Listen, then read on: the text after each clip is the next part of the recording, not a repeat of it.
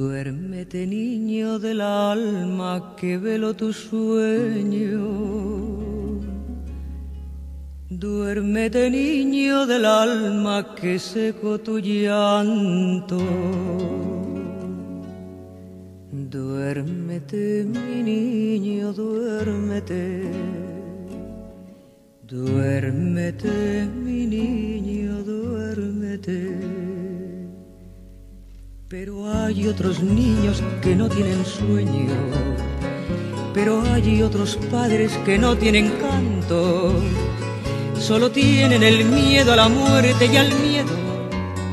Son los más ofendidos por guerras y hambre, son los siempre ofendidos por la fuerza del fuerte. Hay que hacer de este mundo una casa de piedra donde duerman los niños y canten los padres, y unos cielos con pájaros, nubes y estrellas, y una tierra con lirios y ríos y árboles. Hay que hacer de este mundo una casa sin reja. Duérmete niño del alma que velo tu sueño Duérmete niño del alma que seco tu llanto. Pero hay otros niños que temen dormir y no despertar. Pero hay otros padres que cantan de miedo a no cantar. Hay que hacer de este mundo una casa de piedra, donde duerman los niños y canten los padres, y unos cielos con pájaros, nubes y estrellas, y una tierra con lirios y ríos y árboles. Hay que hacer de este mundo una casa sin reja. Hay que hacer de este mundo una casa de piedra donde duerman los niños y canten los padres, y los cielos con pájaros, nubes y estrellas, y una tierra con lirios y ríos y árboles. Hay que hacer de este mundo una casa sin rejas. Duérmete niño del alma que seco tu llanto Mientras tanto yo te canto y mis males espanto.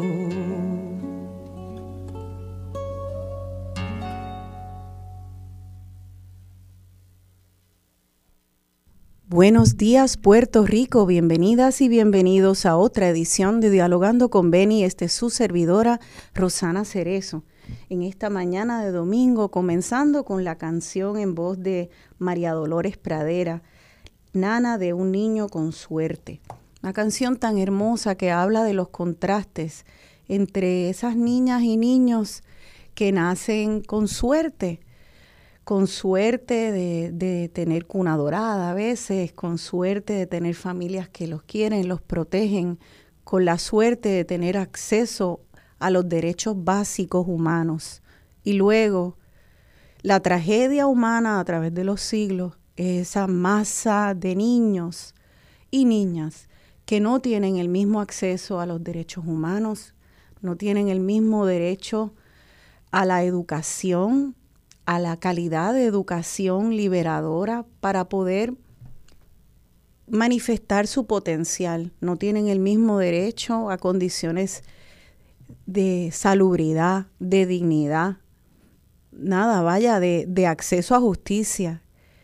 Y no es solo a corto plazo eso, una violencia a esa niña, a esa familia.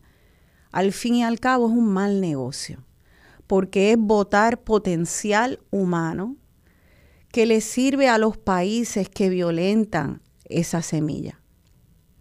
Ese es el caso de Puerto Rico, es el caso de muchos lugares en Estados Unidos, ese gran imperio. Es el caso de todos los países que van en descenso, y que están colapsando. Y ese, ese colapso, ese derrumbe, ese comején, se debe en muchos casos a lo mismo que hace que, que, se derrumben sociedades con mucha abundancia en recursos. Hay, hay un término en inglés que se llama el resource curse. También le llaman la paradoja de la abundancia. Bueno, es, es como la maldición del recurso. Y de lo que trata es de países que son muy abundantes a veces en petróleo, a veces eh, en, minerales importantes para todas las fabricaciones de los iPhones, las computadoras. Esos países, casualmente de tercer mundo, cuando tienen esos recursos, eh, irónicamente acaban peor que si no tuvieran los recursos. ¿Por qué? Porque se vuelven entonces eh, un blanco para los depredadores de recursos para los que vienen a colonizar esos recursos, para los más poderosos, y se vuelve otra vez a hacer lo que es una colonización, como si fueran los españoles y que vinieron a explotar en su momento aquí. Eso se repite una y otra vez cada vez que se encuentra un lugar donde hay muchos recursos, ¡guau! caen los buitres.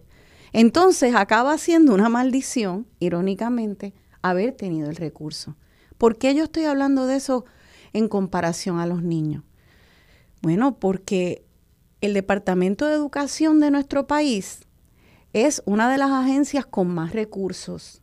Y esta mañana entré a la página de la, del Departamento de Educación de Puerto Rico para este año 2023 y cuando vi el número, o sea, los ojos me hicieron como los muñequitos que daban vueltas y yo decía, esto puede ser real. Yo estaré leyendo los ceritos bien. El secretario del Departamento de, Educación, Eliezer Ramos Pérez, expuso que para este año fiscal 22-23 el presupuesto propuesto por la agencia es de 5 billones. Si lo estoy leyendo bien, 5 comitas 064 comita 491 comita 000. ¿Ok? De, de esta de esta, o tal vez es 5 mil millones, no sé, eh, no sé bien y me disculpo, ¿verdad? Eh, porque casi me colgué en matemática yo hablando de escuela.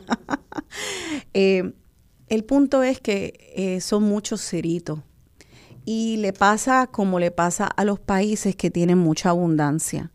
Cayeron los buitres en ese departamento. Cayeron y es una administración, una cabezota grande, llena de contratistas, dando vueltas, buscando esos chavos, viendo a ver cómo se lucran. A veces tutorías, a veces este, este contratitos para digitalizar, cuartos de computadoras que después se cierran. Mientras tanto, en mis casi 15 años de trabajar en escuelas públicas, eh, nunca una vez fui a un inodoro que hubiera papel de inodoro. Siempre teníamos que traer nuestro papel de inodoro. Mientras tanto, hay niñas y niños que están bajando los inodoros con cubos de agua. Mientras tanto, hay maestras que tienen que pagar los recursos, traer eh, lápices o papeles, pintar el salón, Mientras tanto, hay niñas y niños que tienen que pedirle dinero a los del punto, que eso lo vi yo en, Manuela Pérez, para que lo ayudaran a pagar los, los uniformes. Solamente dos uniformes. Así. Y así nuestro país entonces coge esa semilla de potencial y la bota. Y con todos esos miles de millones lo que hace entonces es privilegiar a esos contratistas en vez de servirle a este pueblo, a su niñez y a su futuro. El programa de hoy está dedicado a hacer un retrato desde abajo, desde el salón, desde los planteles, eh, con tres mujeres que viven el día a día de la escuela pública en Puerto Rico. La primera la vamos a recibir, es una madre de escuela pública que tiene a su hijo Lucas en una escuela pública con el sistema de las que están en el sistema Montessori. Ella se llama María Olga Reyes, a ustedes les sonará eh, un nombre conocido y es porque María Olga es productora de cine y hace recientemente ustedes habrán visto ese maravilloso documental de Seremos Dueñas de la Tierra. Ella, aparte de ser productora, eh, también es profesora y tiene mil otros sombreros, pero hoy está aquí como mamá. Así que es un placer darle la bienvenida a María Olga Reyes aquí al programa. Buenos días, María Olga. ¿Estás en línea? Sí, muy buenos días a, a ti y a tu radio audiencia. Gracias por la invitación. Disculpa, María Olga, que tenía el volumen bien bajito, pero creo que ya te escucho. Gracias a ti porque estás desde Chicago y estás, creo que presentando ustedes el documental por allá, ¿verdad? Sí. Y, y no soy profesora. No eres profesora. Ok, te puse un sombrero que no es. ¿Cuál es el correcto? No, yo, yo he enseñado en la universidad como profesora sin plaza. Eh, bueno pero pues ahora estamos en otro proyecto que surge de la película también, que es eh, echar para adelante el primer fideicomiso de tierras comunitarias agrícolas de Puerto Rico. ¡Wow! ¡Qué fantástico! Eso sí que es bien necesario y la verdad que cuando uno termina la película uno piensa, ¿y ahora para dónde? Y qué, qué gran, qué gran este, noticia y que apuesta a, la esperanza de hacer algo concreto. Así que gracias, María Olga. Yo creo que eh, eso que tú está, ustedes están haciendo, son parte de un equipo, este, e, es algo que creo que quiero comentar como parte de esta conversación de cómo las personas que están haciendo trabajo tan valioso en nuestra isla, como María Olga Reyes y su esposo, eh, cuando recurren al recurso de la educación pública, este, pues eh, se, se, las pone en China este país y este gobierno.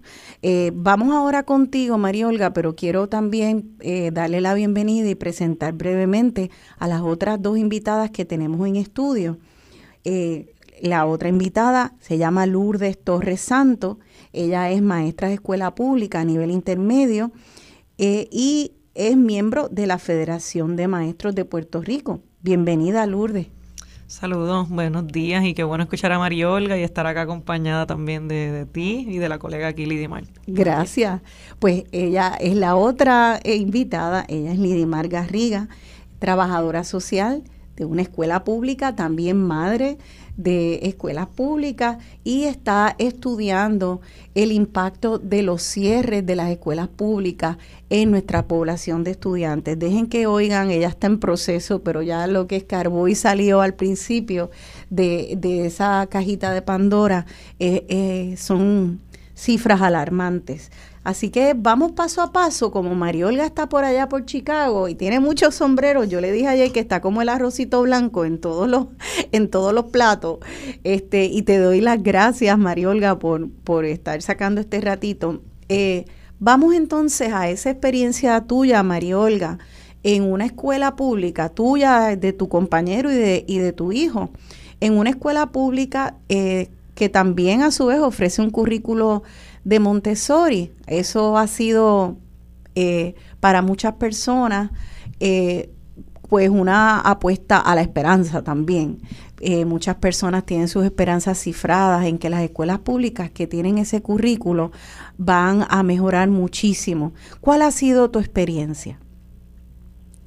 Bueno, este, mi cría está desde kinder, ¿verdad? Desde casa de niños y ahora está en tercero y nosotros estamos eh, enteramente agradecidos y admiramos a todas esas maestras que echan el 100 para, para hacer una pedagogía distinta, ¿verdad? Eh, dentro del propio sistema y, y, en el proceso aprendiendo todo el mundo, ¿verdad? Lo que es Montessori y cómo se maneja eh, y bueno, nosotros vivimos pues la pandemia con ella, eh, haciendo Montessori remoto, que es como una cosa extrañísima, pero ella, bueno, usted mm. tenga, nosotros se lo decimos todo el tiempo, porque echan el resto. Y es un proyecto muy importante. Entonces, María Olga, tú ayer me contabas de, de que esas maestras hacen cosas extraordinarias, más allá más allá de lo que son sus deberes para los cuales le compensan. Por ejemplo, me contaste que, que las maestras de la escuelita de tu hijo hasta pintaron sus salones. Sí, ellas preparan, o sea, ellas eh, lo que tengan que hacer, pintan, compran este muebles, eh, hacen, en la pandemia en particularmente, ellas estaban haciendo materiales, la gente que no conozca Montessori, es, es una pedagogía en la que mucho del trabajo se hace de forma concreta con las manos, sobre todo a esas edades de escuela elemental. Así que requiere de mucho material en el salón para atender cada tema. Pues imagínense, en la pandemia. O sea, imposible que cada casa tuviera los materiales Montessori. Pero ellas, yo, o sea, movieron cielo y tierra sí para mandarnos lo más cerca que podían mandarnos.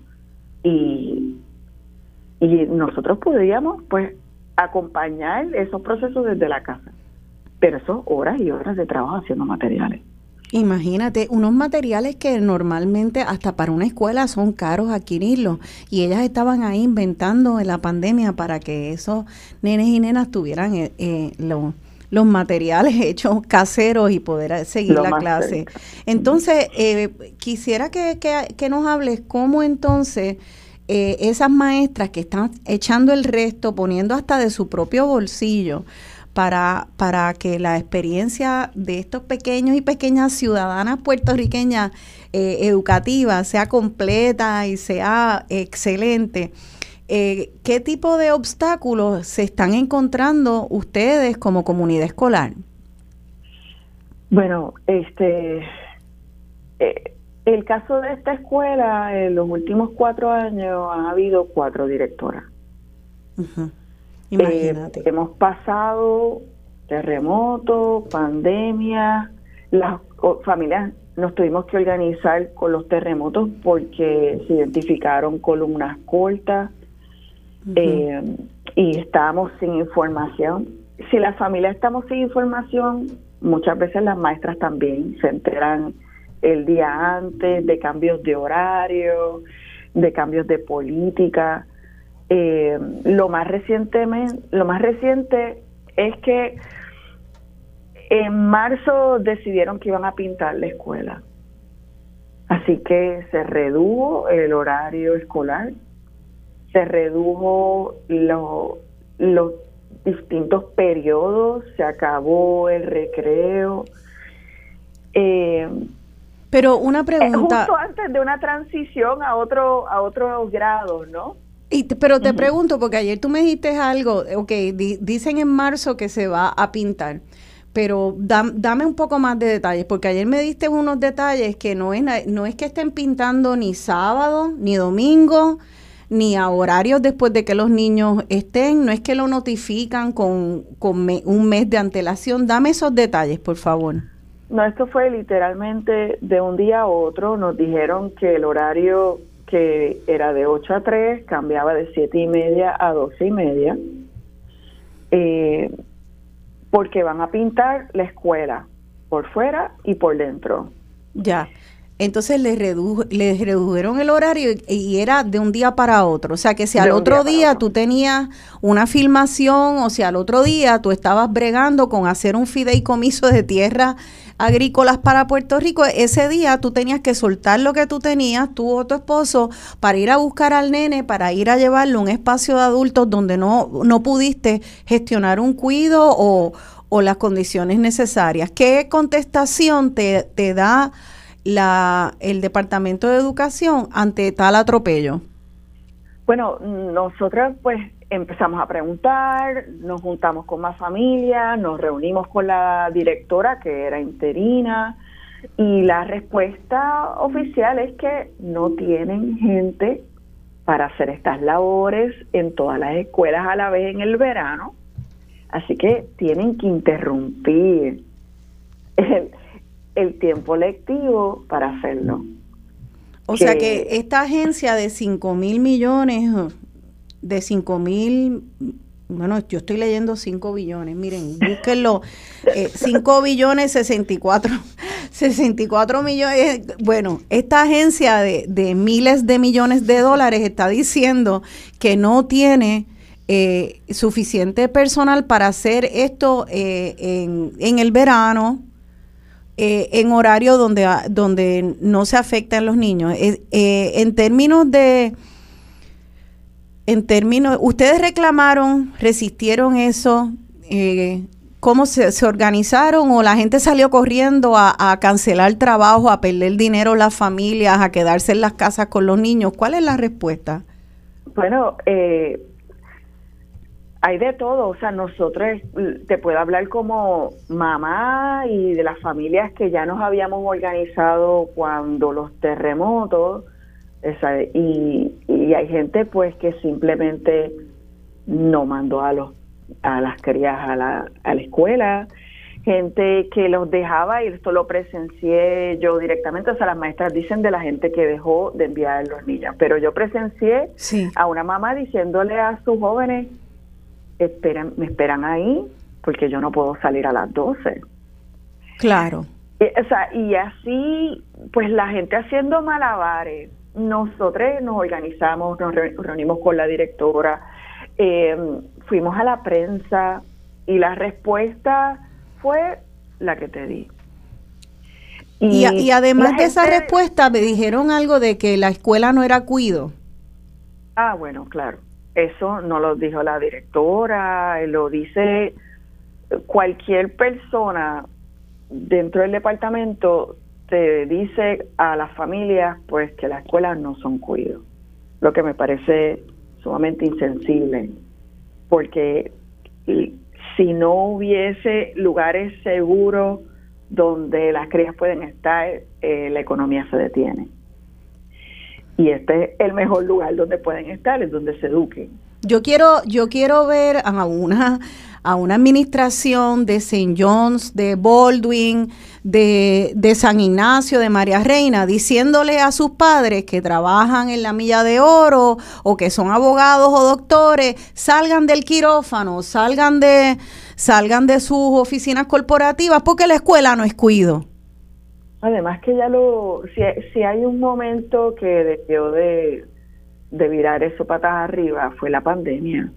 O sea, era imposible trabajar, ser asistente de maestra sin paga, eh, bregar con desayuno, almuerzo, todo, o sea, todas las tareas de la casa, las de que, pero pero ya la pandemia, eh, yo entiendo, pero la pandemia no es comparable con lo que pasa post pandemia o pre pandemia, porque la pandemia no lo controla, es lo que le llaman un, un pues un, es un acto de Dios, como le dicen en, en, leyes, este es un fue un fenómeno no controlado por eh, la, la, la escuela.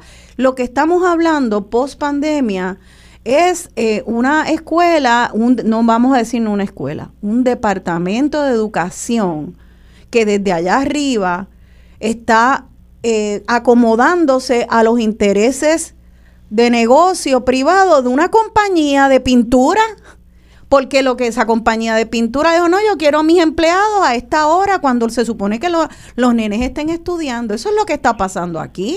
Por eso hablo del nivel de insensibilidad porque la mentalidad otra vez como si estuvieran administrando un negocio y eso no es lo que están gestionando, están gestionando la educación del país. Y si ponen eso de frente, todo lo demás tiene que organizarse para que eso pueda pasar y pase bien en las mejores condiciones posibles. O sea, ¿por qué no tienen suficiente gente que se encargue de la infraestructura todo el año? Pues porque los votaron. O sea, ¿a dónde va el dinero? ¿Por qué no puede haber gente durante el verano atendiendo todas las escuelas? O sea, no hay, no hay explicación para eso. Claro. Y, y entonces, este, hay, e, ese es un ejemplo que para mí es un ejemplo que, que, que demuestra, ¿verdad? Muchos de los problemas que ahora luego de de tu participación vamos a analizar acá y poner en contexto de por qué está pasando. Nos quedan pocos minutos de este segmento y sé que te tienes que ir. ¿Hay algún otro algún otro obstáculo, alguna otra situación que tú como madre eh, puedas eh, decirnos, compartir para, para poder entender el manejo de las familias y, y, las estudiantes y de, de la escuela pública?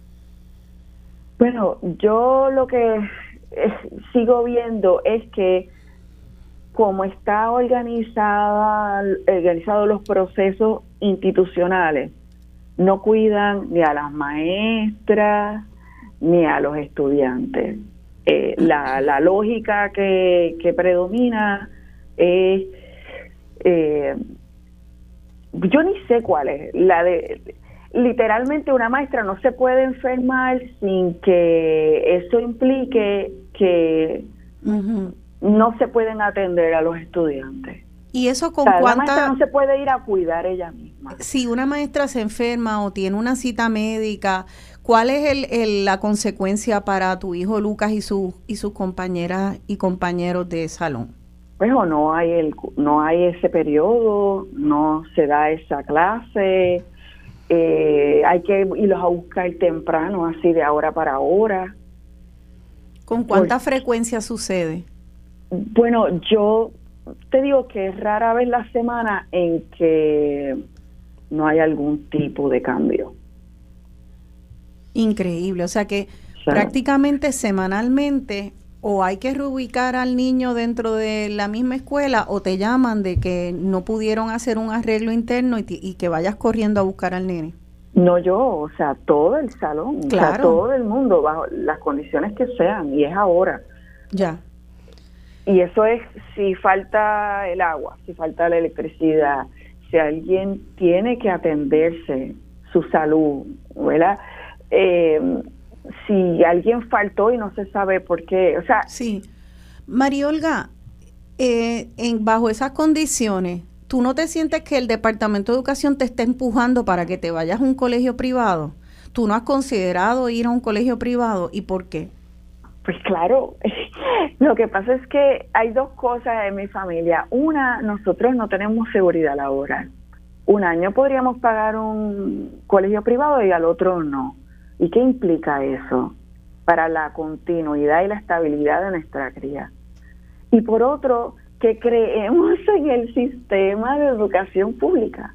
O sea, ¿por qué cada familia tiene que asumir el, el riesgo individual a deuda individual algo que socialmente necesitamos todos y todas. Claro. Que nuestra, que nuestra gente tenga la oportunidad de educarse, de desarrollar todos sus talentos y de contribuir al mejoramiento de nuestra vida. Eso pues es por, ¿Por qué tiene que ser a deuda individual? ¿Por qué tiene que ser a riesgo del bienestar de la familia? Claro. Eh, Aquí estamos en resistencia con en resistencia. Pero es una resistencia difícil porque, ¿verdad? Este, eh, le ponen en China a, la familia, a los estudiantes, a las maestras, a, a las directoras, este, eh, el manejo de, de lo que al fin y al cabo, ¿saben qué? Eh, sí se ve, si, si para alguien que lo analiza como un negocio, este es el negocio más importante.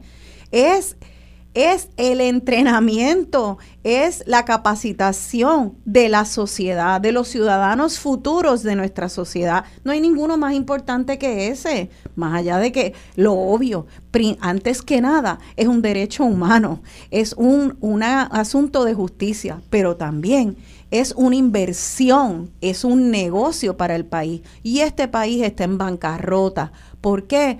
Porque está cogiendo todo su potencial en el cual tenía que invertir, que lo iba a hacer crecer, y lo está botando por la borda. ¿Por qué? Porque eso, eso es comida para hoy y hambre para mañana, repartiéndoselo a los amiguitos del alma.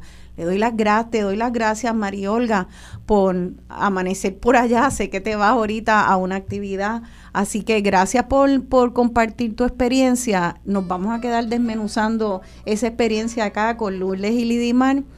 Este, nada, otro día esperamos verte por acá en persona. Gracias a ustedes y saludo a las compañeras. Gracias, gracias a ti.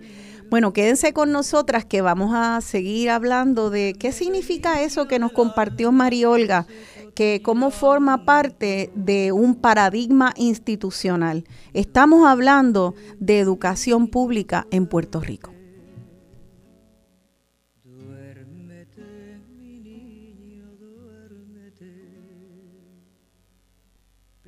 Hay otros niños que no tienen sueño pero hay otros padres que no tienen canto, solo tienen el miedo a la muerte y al miedo.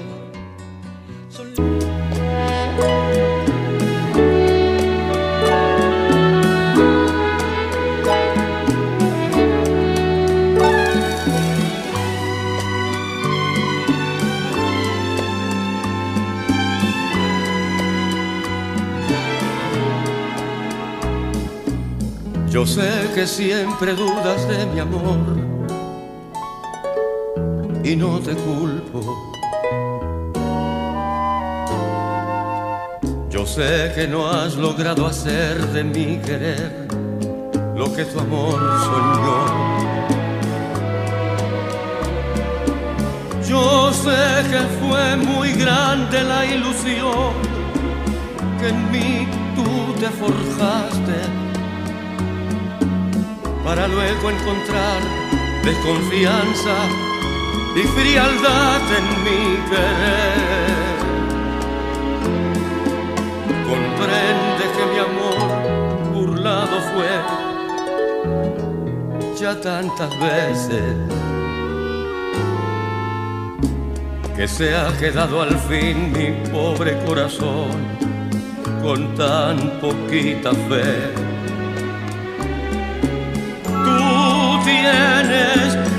ayudarme a conseguir la fe que con engaños yo perdí. Me tienes que enseñar de nuevo a amar y a perdonar.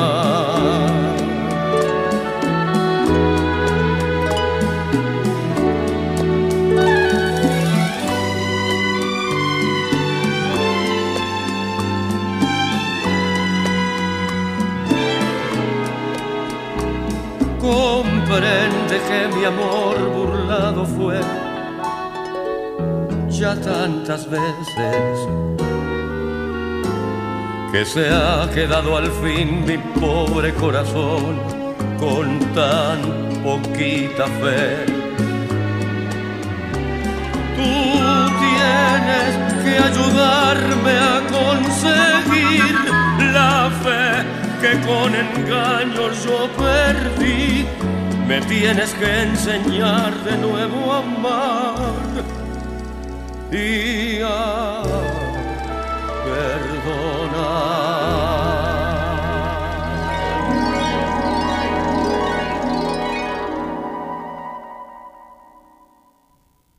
Aquí de vuelta dialogando con Beni, yo soy Rosana Cerezo y estoy dialogando con Lourdes Torres Santos y Lidimar Garriga, maestra de escuela pública, una y trabajadora social y madre también de una niña o niño. Dos niñas. Dos niñas de escuela pública. Este, y se preguntarán por qué yo que escojo las canciones vinculadas al tema que, hace, que hago tocando eh, esta canción de, de Bobby Capó, Poquita Fe, este, eh, de, Gilberto Monroy. Bueno, pues porque yo me pregunto cuando oigo, bueno, cuando trabajaba yo como organizadora en las escuelas y veía a las maestras, cuando veía a las madres y padres, a las bisabuelas, a las abuelas, eh, y cuando veía a las personas apostando a la escuela pública, la verdad es que llega un punto donde, donde el desgaste es real y esa canción habla de, que una grande ilusión y luego uno lo que encuentra es desconfianza, eh, porque se burlan de ese amor y de esa esperanza que, uno tiene en ese sistema. Esa canción habla de ese amor burlado eh, que lleva a, eventualmente lo que era ilusión acabar siendo poca fe.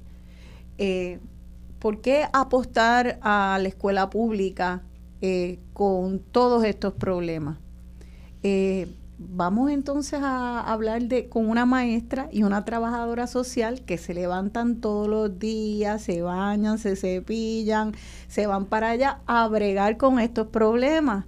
Este, y vamos a, hacerle, les voy a hacer esa pregunta. Primero hablemos de los problemas que les quitan la fe y después que podrían quitar la fe y luego por qué siguen teniendo algo de fe y apostando a ese sistema. Así que vamos a empezar contigo, Lourdes. Este, como Mariolga nos habló desde la perspectiva de madre, el tipo de problemas que ha encontrado en la cotidianidad con su hijo Lucas. Quisiera que tú como maestra nos des unas cuantas anécdotas que ilustren ese manejo del Departamento de Educación con las escuelas, los niños, las maestras.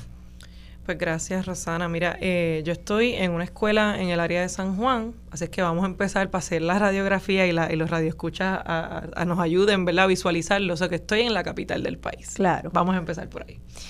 Y estoy en una escuela ubicada eh, en una zona donde nuestra población, ¿verdad?, está bajo los índices de pobreza porque eso también es algo que el departamento mira mucho, ¿no? Y que los fondos federales suelen ser atractivos a partir de las oh. cifras de pobreza que hayan oh. en los países. Eso es importante mencionarlo. Y es una escuela intermedia y superior. Así que tenemos estudiantes que van más o menos desde los 12 años hasta estudiantes de 17 años y aproximadamente en mi escuela hay, yo te diría que unos 470 estudiantes, más o menos. Nuestra escuela no tiene una cancha hábil ¿Ves? Así es que nuestro punto de reunión después del huracán María dejó de existir porque lo que hay es un sol costero, ¿verdad? El, sol de la costa remete brutalmente. Y los estudiantes y la comunidad escolar en sí misma no tienen un espacio fijo de reunión porque hubo un desembolso de fondos de FEMA, hubo un trámite entre un contratista que hizo mal el trabajo alegadamente y el trabajo se paralizó por completo. Así es que tenemos allí las condiciones más duras que tú te puedas imaginar y aún así los chamaquitos, les voy a decir con mucho cariño, juegan baloncesto y se las tratan de reinventar, pero tampoco podemos jugar baloncesto porque de momento hay que remover balones, porque los carros, bueno, hay tantas situaciones que se tornan cada vez más complejas a raíz de la ausencia de un techo en una cancha. El techo de la cancha y unas condiciones hábiles en ese espacio permitiría, la recreación es un elemento vital para el proceso de aprendizaje y los estudiantes, las juventudes merecen tener unos recursos de ese tipo, ¿no? Pero ante la ausencia de ese techo, la cancha entonces se queda casi inoperante porque no tenemos manera de proteger los carros alrededor, por lo tanto los nenes no pueden jugar. Imagínate, niños y niñas que no juegan. Y además se reunían ustedes ahí. Así que la parte participativa de una escuela que se reúne para tener eso también se La mayoría de las actividades escolares se suelen hacer en lugares donde cabe toda la facultad, ¿verdad? Cabe todo el mundo. Y eso eran los lugares idóneos. Pero no solo eso. Nosotros en donde estamos ubicados en el área de San Juan, al igual que el resto de las comunidades, tenemos problemas de presión de agua. Porque se hicieron unas canalizaciones y unas construcciones que yo voy a catalogar como indebidas en este momento, porque han afectado el flujo de agua para toda la comunidad. Y nuestra planta física no tiene tal vez la capacidad de bombeo, por lo tanto tenemos problemas frecuentes de agua y eso ha significado en muchas ocasiones que tengamos que interrumpir nuestro proceso lectivo porque simple y sencillamente no hay presión de agua suficiente, no hay ni siquiera para que las fuentes de agua estén funcionando, los estudiantes puedan hidratarse. Así es que eso es un problema de una escuela en la capital, por ejemplo, nosotros hemos pedido desde nuestra escuela, vamos a habilitar cisternas suficientes, vamos a hacer entonces un análisis de la infraestructura para poder mejorar los baños y que no sean baños que jalen tanta agua como se dice por ahí, que sean de tanque, más cómodos. Las contestaciones ante ello es que hay que esperar por las decisiones de la oficina central, porque las escuelas no tienen capacidad política, porque hay que hablar de la toma de decisiones como un elemento político para poder mejorar eh, el día a día de las escuelas. O sea que hay veces que ustedes tienen que cerrar la escuela porque no tienen agua ni para bajar inodoros ni para darles agua a los nenes en la fuente. Correcto. Ya. Y, cierran la escuela y no, y no dan clases. Y entonces, no, no, tenemos que vernos interrumpidos, ¿verdad? Dentro del proceso lectivo. Otra cosa, y esto es cerrando así las anécdotas para zumbarle a lidimar el espacio, es que nosotros no tenemos, ahora mismo llevamos como tres meses sin tinta. Por lo tanto, la duplicadora de la escuela no funciona. Y yo creo que llevamos como tres meses, tal vez un poco más. Y tú dirás, pero ven acá, o sea, si nosotros queremos que vamos, tenemos que dar tareas, ¿no? Tenemos que maximizar, generar documentos para que los estudiantes hagan lecturas críticas y todo lo demás. No podemos depender únicamente del celular como herramienta porque eso trae otro, otro tipo de situaciones.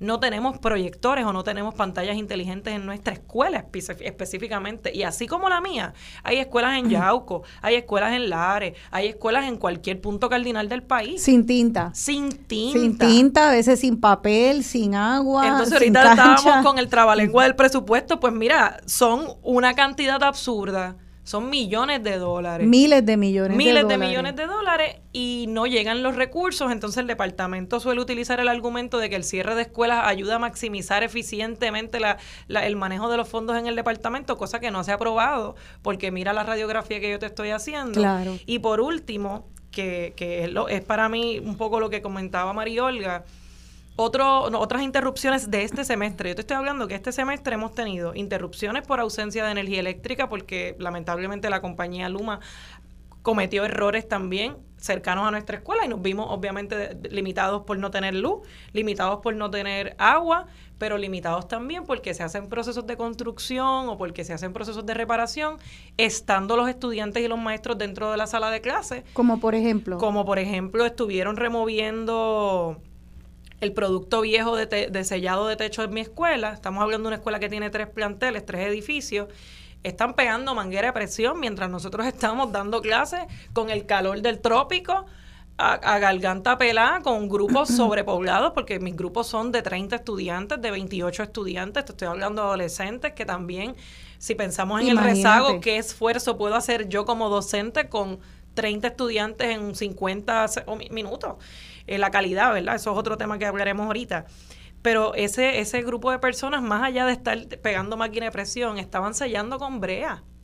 Había una peste. Brea, imagínate. había un olor terrible en la escuela. Y no solo eso, después de que pusieron la primera capa de brea, estaban pegándole con antorchas de fuego. O sea que los gases que habían en el espacio, y nosotros los maestros, tú sabes que es lo más difícil, Rosana y los radioescuchas, tuvimos que pelear para decirle al Departamento de Educación en sus oficinas centrales, porque ese es el problema, ese olor nos está interrumpiendo y nos afecta la salud porque la decisión lamentablemente no la podíamos tomar nosotros como escuela. Y que no es un olor nada más, esos son unos químicos que todo el ser humano que los respire tendría que tener una, una eh, protecciones y solamente la persona que lo esté trabajando con las debidas protecciones puede estar expuesto a eso. Esas son cosas químicas que afectan la salud y los tienen ustedes y que enseñando. Sí, ¿no? Y por último, para, para seguir con la conversación en otra escuela elemental, porque yo digo, wow, tú sabes, no les importa a nadie, no nada, ni los chiquititos ni los más grandes. En otra escuela elemental aquí en San Juan, estaban pintando con los estudiantes y los maestros allí Nuevamente, tuvieron las maestras que decir, mira, este olor. Sí. En nuestras casas, cuando nosotros hacemos los trabajos de pintura, tú no duermes todas las precauciones. Tú no duermes en ese cuarto esa noche. Así que es un poco para que los radioescuchas entiendan que cuando nosotras y nosotros, lo, ¿verdad? el magisterio se moviliza, no se moviliza porque no tengamos razones al contrario, o sea, mucho nosotros hacemos desde nuestro espacio y yo creo que hay que seguir poniendo el punto sobre la IE porque aquí los responsables de, de muchas situaciones no somos el magisterio y tampoco son las familias trabajadoras, son los políticos de turno. Sí, sí. Parecería casi como si eh, la, la escuela fuera como una excusa para poder coger el dinero. Es como si fuera el anzuelo para los federales y para el gobierno pica, pica, pica, pico, conseguí los miles de millones de dólares, ahora me despacho y le doy las migajas, unas cuantas migajas para, para mantener la apariencia, porque ese es el anzuelo. Pero tú lo mantienes en el hueso nada más para poder volver a tirar el anzuelo y coger otro pescadito al otro año fiscal. ¿Qué experiencias has tenido tú como trabajadora social, Lidia Margarriga? Pues ciertamente buenos días, ¿verdad? Las personas que están escuchando y a ti, Rosana, escuchando a María Olga y escuchando a la colega Lourdes, son historias que se repiten. Mi escuela es una escuela elemental, también ubicada en el municipio de San Juan, en área urbana del municipio de San Juan. Y aún así carecemos de todo lo esencial para poder tener un tiempo lectivo respetuoso para el estudiantado. Si me refiero a este año escolar solamente, nosotros luego del huracán Fiona estuvimos cerca de tres meses sin energía eléctrica en la escuela. Tres meses donde estuvimos en horario reducido, trabajando hasta mediodía, sin luz en los salones, con abanicos eh, de batería que traían las maestras o que las mismas mamás y papás le llevaban a sus chicos y chicas, ejerciendo una presión eh, que nos consumía, que nos consumía tiempo y que nos consumía emocionalmente, presión a todas las agencias pertinentes. El problema de estar tres meses sin luz, y me parece que es importante resaltarlo porque los asuntos de política pública, de privatización, de desmantelar agencias públicas repercuten en tantas maneras en nuestra vida. En el caso de nuestra escuela, la situación fue que cuando Luma asume el contrato, eh, a Luma no le toca ahora atender el mantenimiento de las subestaciones que tenemos en las escuelas públicas. Eso antes era un mantenimiento que asumía la Autoridad de Energía Eléctrica y ellos trabajaban esas subestaciones. Luma no hace eso. Así que eso ahora le corresponde a OMEP, que es la Oficina para el Mejoramiento de Escuelas Públicas. OMEP no tiene personal capacitado para hacer ese trabajo. No tienen peritos electricistas, ¿verdad? No tienen eh, celadores, ellos no tienen ese personal. Pero ¿cómo va a ser? Así que le corresponde a OMEP contratar compañías privadas. Así que es dinero público que pasa a compañías privadas para que entonces esas compañías hagan ese trabajo. En el caso de mi escuela, tres meses sin luz, se contrataron dos compañías privadas y eran cuatro fusibles que costaron mil dólares. Wow. O sea, no era ni siquiera un asunto soterrado, no era un asunto de gran magnitud. Si nosotros todavía estuviéramos bajo la autoridad de energía eléctrica, esto se arreglaba en una semana. Wow, qué cosa Así increíble. que, eh, Ah, eh, ¿Sabes lo que me suena? Que me suena como que todo lo que ustedes me dicen es como si estuvieran las escuelas públicas en un en un estado de emergencia constante como el que el resto del país vivimos después de María, pero siempre prolongado, como que siempre en un estado de emergencia, sea por agua, sea por luz, sea por este infraestructura que se está cayendo. Es como un María que no se acaba. Todos los días, todos los días. Eh, mi escuela, al igual que la de la compañera, no cuenta con cisternas que funcionen y es un área donde se ve el agua con regularidad. Cada vez que no hay agua, no podemos recibir al estudiantado o tenemos que despachar a los estudiantes, que nuevamente la historia que hacía María Olga, tener que llamar a las familias a que busquen a los estudiantes antes de la hora de salida, ha causado que madres pierdan sus empleos, que madres no puedan buscar trabajo, eh, causa eh, disrupciones en el entorno familiar y causa molestias que son reales, porque tú dejas a tu hija en la escuela garantizando que va a estar un periodo mínimo de 8 a 3 eh, y que tengan a mitad de día que llamarte porque no hay agua. Y el problema con que no haya agua no es tan solo los baños, es que sin agua no se pueden preparar alimentos en el comedor escolar y no se pueden tener estudiantes todo un día en la escuela si no se le puede proveer almuerzo o si está desde la mañana la falta de agua, no se le puede proveer el desayuno. Así que Algo tan sencillo como una cisterna. como una cisterna. Que baje por presión y que tenga un filtrito como hacemos muchos en nuestras casas. Este, otra vez, volvemos a repetir, eh, con un- una agencia de un presupuesto de 5 mil millones y pico de dólares. Es que es increíble. O sea que eso, esos miles de millones de dólares no están yendo a agua, a luz, a tinta, a lugar, a infraestructura segura, a arreglar columnas cortas o al- algunas las arreglan, otras no. Algunas las arreglan mal, otras no. Eh, entonces, eh, creo que, que- como empezamos con esta canción de cómo es de sin fe, cómo es que se puede mantener la fe y por qué mantener la fe. Me imagino que no es fe en el departamento de educación, es fe en otra cosa. Eh, ¿Por qué seguir reportándose entonces? Bueno, la realidad es que ciertamente sí, tenemos escuelas sin canchas, sin bibliotecas, sin, las condiciones mínimas para operar, pero tenemos una fuerza de trabajo, tenemos maestras, personal docente, que se levantan todos los días y que están bien preparadas. Las maestras y el personal docente del sistema público está bien preparado en este país. Se los llevan por montones todos los días a los Estados Unidos. Eh, las maestras están bien preparadas, mejor, que mejor preparadas que las maestras del sistema privado, ¿verdad? En proporción.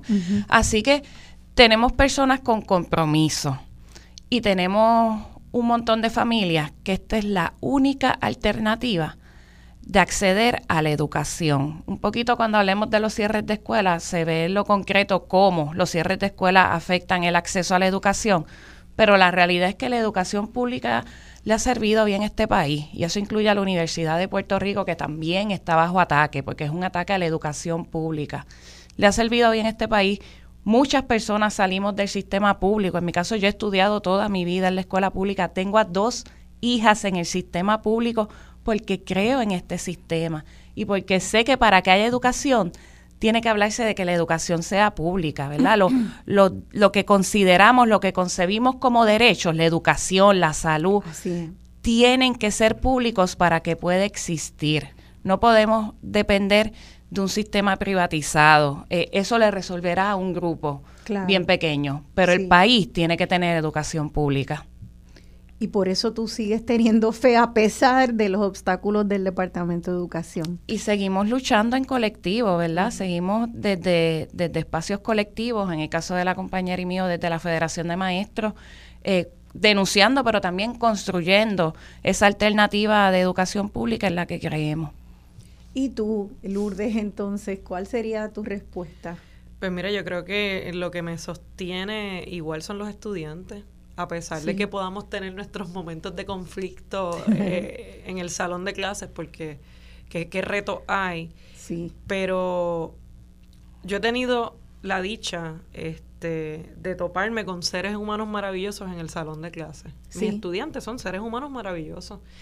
Y cuesta un montón mantener la esperanza, porque todo lo que vemos a nuestro alrededor está colapsando, o si ya no colapsó, ¿no? ¿Verdad? Porque tenemos un desgobierno, tenemos gente muy poco apta para tomar decisiones por, el país. Y yo a veces siento que a mí me genera esperanza saber que yo estoy contribuyendo directamente en la formación crítica de mis estudiantes y me alegra, a pesar de que podemos tener 20 peleas diarias en uno que otro salón. Imagínate, 30 adolescentes todos juntos a la vez. Saber que muchos de ellos se disfrutan estar allí. Y como decía la compañera, mira, las escuelas públicas son espacios protectores. Todavía, todavía, todavía, por más precariedad, siguen siendo las escuelas públicas en Puerto Rico espacios protectores para la niñez y la juventud. Y muchos de ellos dicen, ay, por favor, yo no me quiero ir para casa hoy, que no se vaya el agua, que no se vaya el otro. Quieren ah, estar ahí. Claro. Así que un poco, yo creo que para todos debería ser un asunto ya eh, político el reafirmar la esperanza desde este presente y este presente son nuestros estudiantes. Claro, entonces yo creo que eh, eh, a veces decimos cosas que, que eh, son, deberían ser por lo menos evidentes. Yo creo que cualquier persona que nos esté escuchando sabe que eh, la educación es lo más fundamental en una sociedad, en una sociedad saludable. Todo el mundo, yo creo, la mayor parte de la gente diría que la educación pública es necesaria para un, para un país especialmente con unos niveles de pobreza como los nuestros, aún si no lo hubiera es importante, pero para un nivel, para un país como el nuestro es un, un agente de movilidad social indispensable para que el país eche para adelante. Ok, eso, eso yo creo que lo podemos estipular.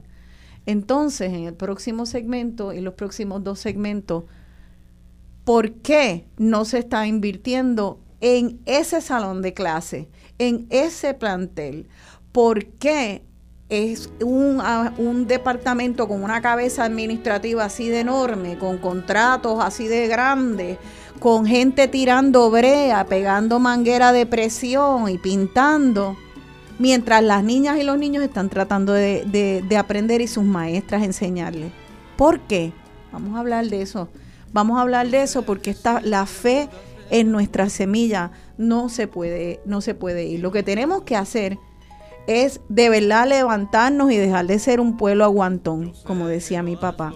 un pueblo aguantón. No vamos a ser más un pueblo aguantón y este primero de mayo muchas maestras y maestros se van a tirar a la calle en el Día del Pueblo Trabajador para exigir varios puntos. Vamos a hablar de eso en los próximos dos segmentos aquí en Dialogando con Beni. Desconfianza y frialdad en mi querer. Comprende que mi amor burlado fue.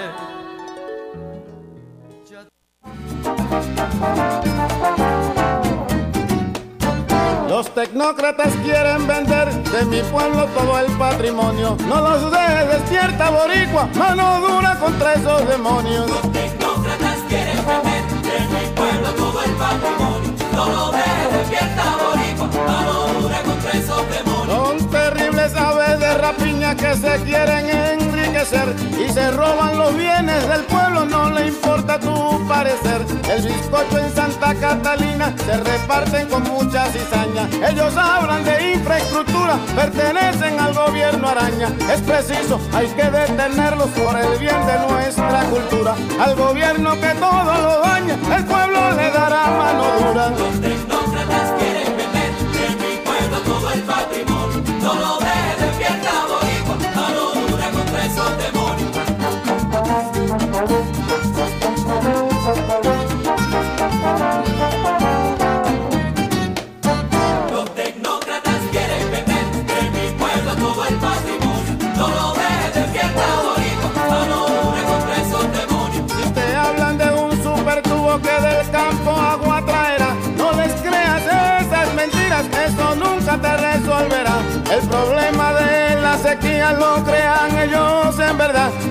Destruyendo los bosques y ríos que a la tierra le dan humedad.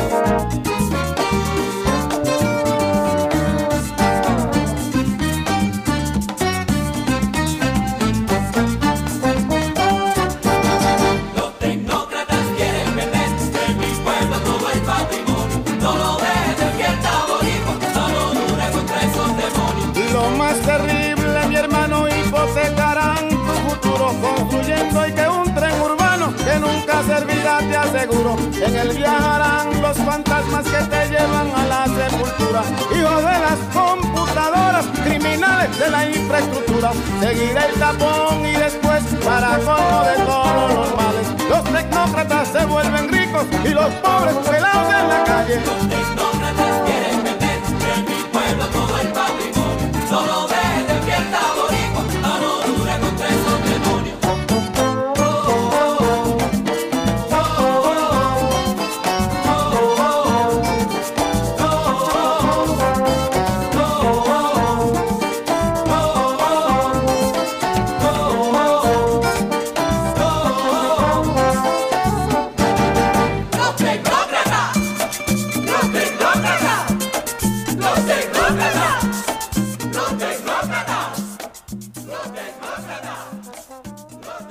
De vuelta dialogando con Beni, yo soy Rosana Cerezo y estoy dialogando con la maestra de escuela pública Lourdes Torres Santos y con la trabajadora social también de escuelas públicas Lidimar Garriga. Esa canción, Los Tecnócratas de Andrés Jiménez, habla de cómo los tecnócratas se están, esa es la palabra que él le pone, que son pues estos contratistas, estas compañías privadas que dan distintos servicios, este, desde bufetes de abogados, desde eh, compañías de embrear techo, desde compañías que pintan, los que ponen las computadoras, distintos sistemas digitales, un montón, los tecnócratas pues se están haciendo ricos, dice la canción, y el pueblo pelado en la calle.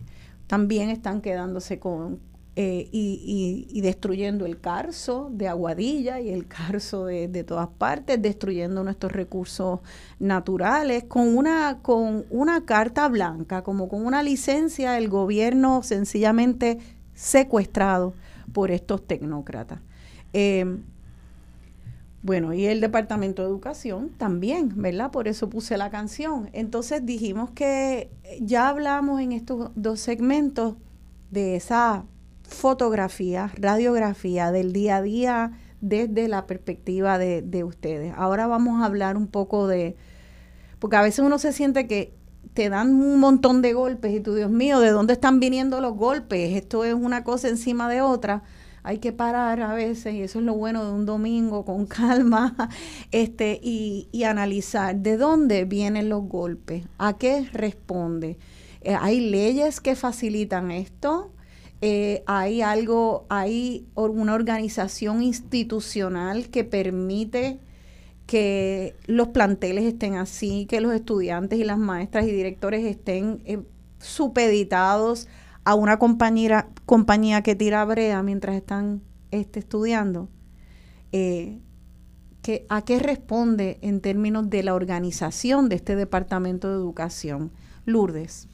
Pues mira, eh, responde principalmente al modelo con el cual se quiere gobernar en el país la que es un modelo falto de transparencia, que es un modelo que le funciona solamente a una clase en particular. Y en el caso del Departamento de Educación, nosotros tenemos la nefasta Ley 85, que es la nueva ley eh, de reforma educativa que se firmó en el 2018 por la corrupta y convicta ¿no? de Julia Kelleher y también de Ricardo Rosselló. O sea que si ya nada más ponemos a esos dos personajes en la ecuación, pues deberíamos todos tener exagerada suspicacia en cuanto a cuáles eran los propósitos de esa reforma.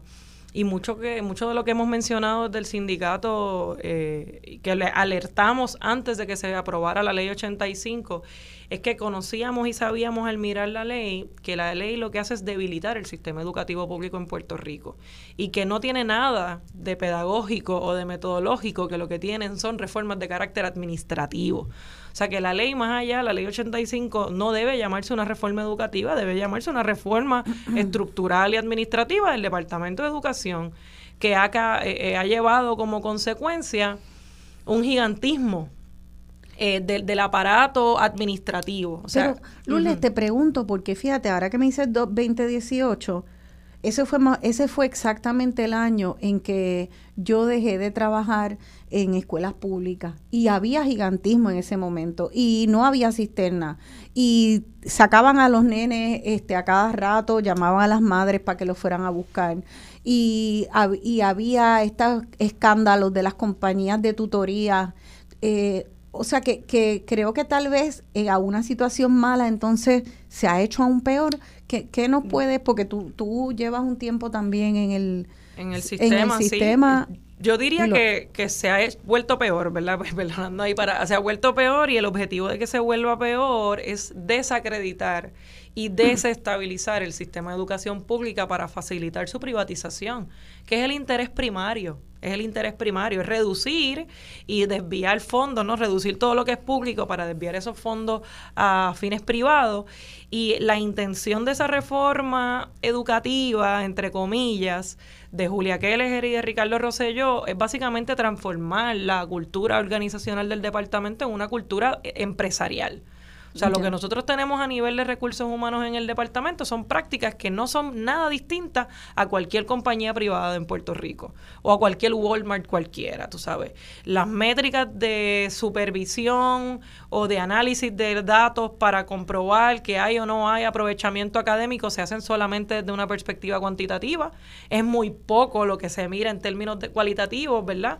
Entonces tú tienes una sobre una sobrecarga laboral, una, una presión indebida, un acoso hacia los maestros, un acoso hacia los estudiantes, porque hay unas políticas ahí de medición constante, pero cuando vamos al segmento anterior, tú te das cuenta que esas escuelas también están desprovistas de un montón de elementos básicos para poder movernos hacia calidad educativa. O sea que la, están, están como votándolo. Es, es como que en realidad hay un movimiento hacia la charter tratando de estrangular entonces el, o sea, la, el, el, ideal o la, o, la, o la organización, como se quiera llamar, pero esta manera de organizarse respondiendo a los principios de educación pública se está estrangulando, porque si yo voy a casa de alguien y me dicen que me invitan a, a estar en esa casa y me empiezan a pegar manguera en la sala y a, y a decir, bueno, nos vamos, cerramos las puertas y todo, ¿qué es lo que yo entiendo? Que me están votando. Sí. Hace tiempo están votando a las maestras, a los estudiantes los están votando. Vete de aquí, sal corriendo. ¿A favor de qué? Yo le preguntaría a Lidy Mari, yo creo que coincidiría conmigo, ¿los niveles de estresores han aumentado para el magisterio y para los estudiantes? Totalmente, y la que más son. Sí, así es que el objetivo de forzar la migración en parte porque tienes un sistema que no sirve. En el caso de los docentes, que abandonemos nuestras escuelas, porque la sobrecarga es tanta que mira, pues tú vas a, a coger menos chavos tal vez, así como habla la- como un comentario coloquial, pero vas a tener paz, vas a tener tranquilidad, no vas a tener, ¿verdad?, políticas de acoso laboral una y otra y otra vez. Ajá. Y entonces, eh, literalmente, más allá de que las escuelas que están abiertas están bajo estas condiciones que ustedes han descrito, también cerraron. eh, ¿qué, ¿Qué porcentaje de las escuelas? Eh, Lidimar, porque tú estás estudiando esto ahora. sí, es correcto. Eh, bueno, los datos hablan del 44% de las escuelas. Fueron cerradas en un periodo de una década, del 2008 al 2018 aproximadamente. Se cerraron el 44% de las escuelas. Pero sabemos que ese por ciento puede ser mayor, porque en ese 44% no están contempladas las escuelas que nunca volvieron a abrir luego de los terremotos. Por ejemplo, nosotros todavía tenemos escuelas en el sur que no volvieron a abrir y tenemos escuelas tan cercanas como en Guaynabo, que luego de los terremotos cerraron, las, las consolidaron en otro plantel escolar y dejaron de existir como escuela. Esos son cierres, aunque no son cierres oficiales, son cierres. Eh, son escuelas que quedaron, plantas físicas que quedaron abandonadas. Así que más del 44% de las escuelas no las cerraron en una década. Y eso un poquito, los datos que se están comenzando a levantar ahora. Eh, yo eh, anoche estuve buscando un informe que creó el Centro para la Reconstrucción del Hábitat y la Universidad de Berkeley sobre los cierres de escuelas públicas en Puerto Rico. Y este informe indica que luego de esos cierres de escuelas, y voy, voy a leer el dato para, dice que del 2015 al 2016 el, tu- el total de estudiantes que participaron en el programa de transporte escolar era de 32.685. Y para el 19-20, que es justo después de esos cierres masivos de escuelas, ese número de estudiantes se duplicó a 80.000. Había menos estudiantes, porque tenemos menos estudiantes en el sistema público, menos personal escolar y menos estudiantes. Sin embargo, las solicitudes de transportación pasaron de 32 mil a 80 mil. Eso lo que nos está diciendo es que hay un- una dificultad en accesar la educación, en llegar físicamente a ese plantel escolar. Claro. Y en términos de deserción escolar, este informe plantea que si comparas del 2014-2015 al 2019-2020, ¿verdad? Como años académicos, la deserción escolar se ha más que triplicado.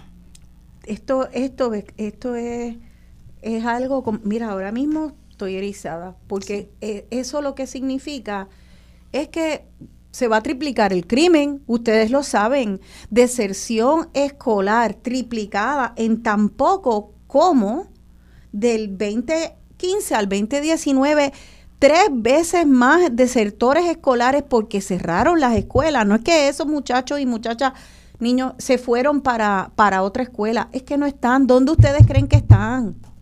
Tenemos un problema de ausentismo, ¿verdad? No sé si la compañera, pero de problemas de ausentismo severo. Y cuando nos sentamos a hablar con las familias, es que hay unas dificultades en llegar a la escuela. Las escuelas le quedan lejos.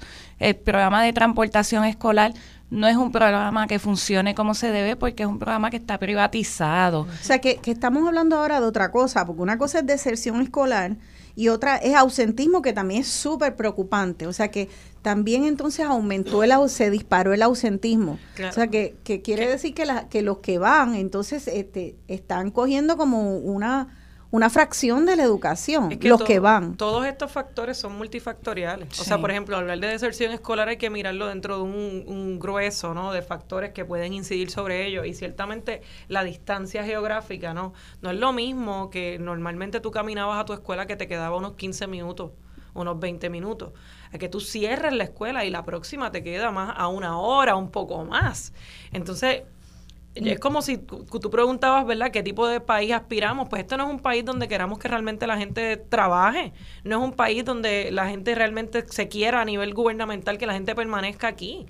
Porque no se facilita absolutamente nada, ¿no? Entonces, las horas de vuelo, no, las horas en carretera, se le aumentó a todo el mundo. O sea, imagínate los estresores que deben tener las familias que trabajan lejos de las escuelas No, no, y no. no hay transportación pública adecuada y como mencionaba nuestra compañera, el, el sistema de transporte escolar pues está privatizado y ciertamente ha ido desmereciendo en los últimos años. Y si a ti una escuela te queda a media hora y tienes que coger transporte público, eso puede ser una hora y media, porque no es una media hora, te queda media hora porque tú cogiste tu carro privado y fuiste directito solamente con tu hija.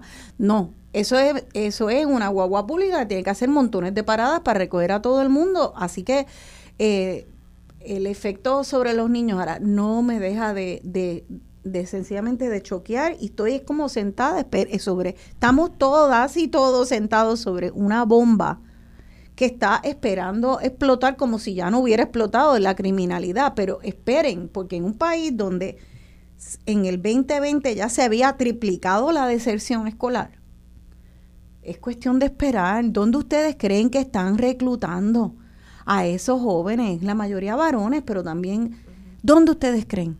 Vamos a llenar los blancos aquí. Yo lo vi, yo lo vi en Manuela Pérez en San José. El reclutamiento es en el punto. No, y añadimos, mira, hay compañías privadas eh, que se están beneficiando también de socavar la integridad de la escuela como, como proyecto nacional, ¿verdad? Y lo que hacen es vender los cuartos años. En mi experiencia, en mi escuela nada más, Bendito. yo te puedo decir a ti, yo le he dicho a estudiantes míos, le he dicho, pero es que no vas a alcanzar las destrezas, te están vendiendo en tres meses, y entonces les dan un estipendio de 600 dólares, escucha esto, un estipendio de 600 dólares, y en tres meses pasas el cuarto año, estando en noveno, dime qué Ay, mi destreza. madre, por Dios. Dime qué destrezas, no van a ver las destrezas necesarias para que estos ciudadanos se puedan enfrentar a sus patronos cuando les toque el mundo laboral o se puedan enfren- enfrentar a los gobernantes cuando estén tomando malas decisiones porque va a haber una carencia de unas destrezas. Sí. Así es que pues, está acompañado de un problema ¿no? Ahí de, de salud a largo plazo. Y que está acompañado también de otras políticas públicas que hay en el país. Yo escuchaba hace poco al director del Centro para la Reconstrucción del Hábitat Sí. planteando que ellos estuvieron meses solicitándole al gobierno el listado de esas escuelas cerradas que estaban en posibilidad de ser vendidas y que el gobierno no les daba el listado. Consiguieron un estudiante que vino a hacer un internado con ellos, un estudiante estadounidense. Le pidieron a ese estudiante estadounidense que enviara un correo electrónico solicitando el listado porque tenía interés de invertir. Y en media hora el gobierno de Puerto Rico le envió el listado de escuelas No. con posibilidad de venderse. Eso no es casualidad. Nosotros estamos ante un ataque de desplazamiento y eso incluye el acceso a la vivienda, el acceso a la educación, el acceso a la salud y que vengan inversionistas y la ley está, están las leyes que eran 20 y 22, que ahora es la ley 60, está ahí desmantelándonos nuestro país y nuestras posibilidades de tener condiciones de vida dignas. Así que cuando hablamos de, de que no tenemos agua en la escuela, de que no tenemos una cancha hábil, cuando hablamos de que no tenemos los materiales para atender el rezago académico, que es que a lo que el departamento le interesa poner en primera plana, porque detrás vienen compañías a atender ese rezago académico, Sí. lo que estamos hablando es de una política del gobierno de desmantelarnos, de desmantelarnos el sistema público y dejarnos a merced de, de vernos casi obligadas a para dónde vamos a coger porque aquí ya no tengo nada. Claro, eh, a, a migrar. Eh, entonces, eh, yo pensando aquí, y tal vez no hay respuestas a esto, vamos a pensar que el objetivo es privatizar este sistema de educación público y convertirlo en uno híbrido donde haya algunas escuelas públicas estranguladas y entonces otras charter con mejor eh, con mejores servicios, con más libertad, con más autonomía. Pero es que tampoco está, se está viendo mucho de las charters. O sea, eh, que pueda haber charters, pues tal vez es que vienen por ahí, pero mientras tanto tampoco hay charters, es que estamos como en un limbo donde no no no hay la escuela pública la están estrangulando su, para abrir paso para unas charters que ustedes ustedes las han visto, están ya por ahí. Hay 11 aproximadamente pero en Puerto que Rico. es como nada, que eso es una cantidad ínfima, tal vez, pero se, se espera que en este próximo año académico, nada más en el área de San Juan, van a abrir cinco. Ujú. Así que, ¿verdad? Volvemos, mira la capital y, y eso que no nos hemos movido a otros puntos geográficos. Ha pasado también que escuelas que eran municipales se están convirtiendo en charters. O sea, que esa es otra modalidad, ¿no? Que hay municipios que las quieren, pero luego las van a revertir. Y para seguir con la compañera, mira, la primera escuela charter que abrió solamente tenía siete estudiantes por, por, en los grados, ¿no? Siete estudiantes. siete a diez estudiantes, la escuela Vimenti, esta que acabo de darle el nombre, eh, me parece sumamente irresponsable, injusto, no sé qué otra palabra poner, criminal. Que tú me digas a mí que eh, una, una escuela puede, una escuela alianza, como le llaman, puede tener esa cantidad tan privilegiada de estudiantes y que a una maestra de escuela elemental de kindergarten, de kindergarten en Puerto Rico, en una escuela pública, Sí. tú le tengas que esperar 23 muchachitos. Claro. ¿Me o entiendes? sea Entonces, que tú- ¿verdad? esta- Estoy usando esta- palabras coloquiales para que la gente lo entienda. O sea, a la maestra de tú kindergarten. siete estudiantes por salón en la escuela charter. sí. Entonces dime cómo vamos a, a- a- o sea, veamos de nuevo. No hay manera, Veamos sí. de nuevo. O sea, a la escuela pública, a la maestra de kindergarten, tú le, le impones un tope de 25 cuando están adquiriendo destrezas primarias, ¿no? De lectura. Pero entonces, en la contraparte a la escuela privatizada, le pones solamente 7, le permites que, que decida qué cantidad. O sea que tienen una autonomía y ellos y esa escuela puede decidir la voy a hacer una escuela boutique donde donde solamente va a haber siete por salón. ¿Y Wow. qué es lo que ha pasado en Entonces, pues Unidos? obviamente la gente oye eso y dice, bueno, más allá de todo el descalabro, yo me voy a la lotería para la charter. Este, porque la gente pensará, pero el punto es que son siete, nada más, son siete por salón. En Estados Unidos, ¿cómo se está manejando esto? ¿Hay La realidad autonomía? Que en Estados Unidos yo creo que es importante recalcar que si hay 11 escuelas eh, públicas, o sea, escuelas charter en Puerto Rico ahora mismo, es porque la ley 85 abrió el paso a las escuelas charter bajo lo que ellos llaman escuelas públicas alianza. Previo a eso no había, porque la resistencia en este país hacia las escuelas charter ha sido real, ha sido consistente. En Estados Unidos no han tenido la misma suerte y desde la década del 90 comenzaron a tener escuelas charter. Las escuelas charter pueden poner criterios de inclusión, criterios de admisión. Pueden, hay escuelas charter que no reciben matrícula de educación especial. Hay escuelas charter que colocan cuotas para eh, alimentos, almuerzos, ¿verdad? Colocan, eh, pueden poner sus criterios. Y lo que ha pasado en Estados Unidos es que las comunidades más pobres, más marginadas, se han quedado sin acceso a la educación. Fue lo que pasó en New Orleans después del huracán Katrina. Que si hablamos de capitalismo del desastre un poco y lo comparamos con lo que nos están haciendo en Puerto Rico, en New Orleans luego del huracán Katrina, cerraron el 100% de las escuelas públicas y cuando las reabrieron, más del 95% eran escuelas charter. ¿Y qué pasó con una comunidad que eran gente negra y pobre? Tuvieron que desplazarse, o sea, cambiaron la demografía de la ciudad. Porque esa escuela charter no, eh, a pesar de que, de que tiene que rendir un servicio público, se le permite excluir a, per- a personas estudiantes de ese público. O sea, no se le obliga a atender a la persona que, eh, que esté cerca, a la población que esté circundante a la escuela charter. Obviamente aquí en Puerto Rico te van a decir todo lo contrario. Claro, Porque pero- ahora mismo estamos en un proceso de Claro. campaña política y ya tú sabes que la gente va a abrir a boquejarro a decir lo que sea. Y aquí el, aquí el elemento es que hay que fortalecer el sistema público puertorriqueño de educación. Y no puede ser con unas métricas tan, tan, tan- no, no son tan desproporcionadas. O sea, tú estás sosteniendo con fondos públicos un, eh, un, un nicho que es privado. O sea, volvemos a lo que hemos hablado, montones de casos de corrupción en Puerto Rico tienen que ver con esas llamadas alianzas público-privadas, ¿no?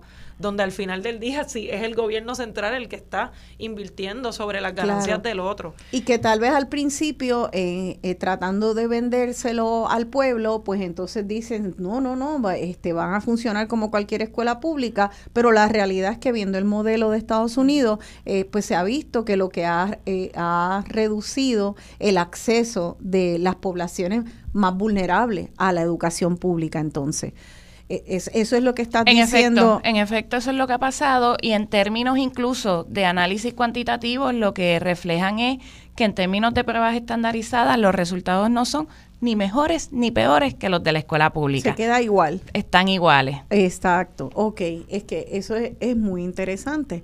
O sea que eh, ahí está el tema de las charters, eh, que es algo que se podría hacer todo un programa luego de eso, pero estábamos, quisiera volver a entonces esta ley 85 eh, de reforma educativa y, y por qué un sistema que ya estaba grave, que ya tenía gigantismo, que ya tenía este eh, la jauja de los contratistas, se ha hecho peor. Pues vamos a empezar esa eh, eh, que- esas pinceladas para que nos hagan entender, eh, tienen esa autonomía que describen de la charter, como esa escuela charter que decidió por su autonomía institucional de ser boutique y tener siete estudiantes por, por clase. Tiene una autonomía. Esa autonomía, bajo la ley 85, ¿se le permite a las escuelas públicas? no se le permite a las escuelas públicas. Uno de los males eh, de la ley 85 es precisamente centralizar toda la toma de decisiones.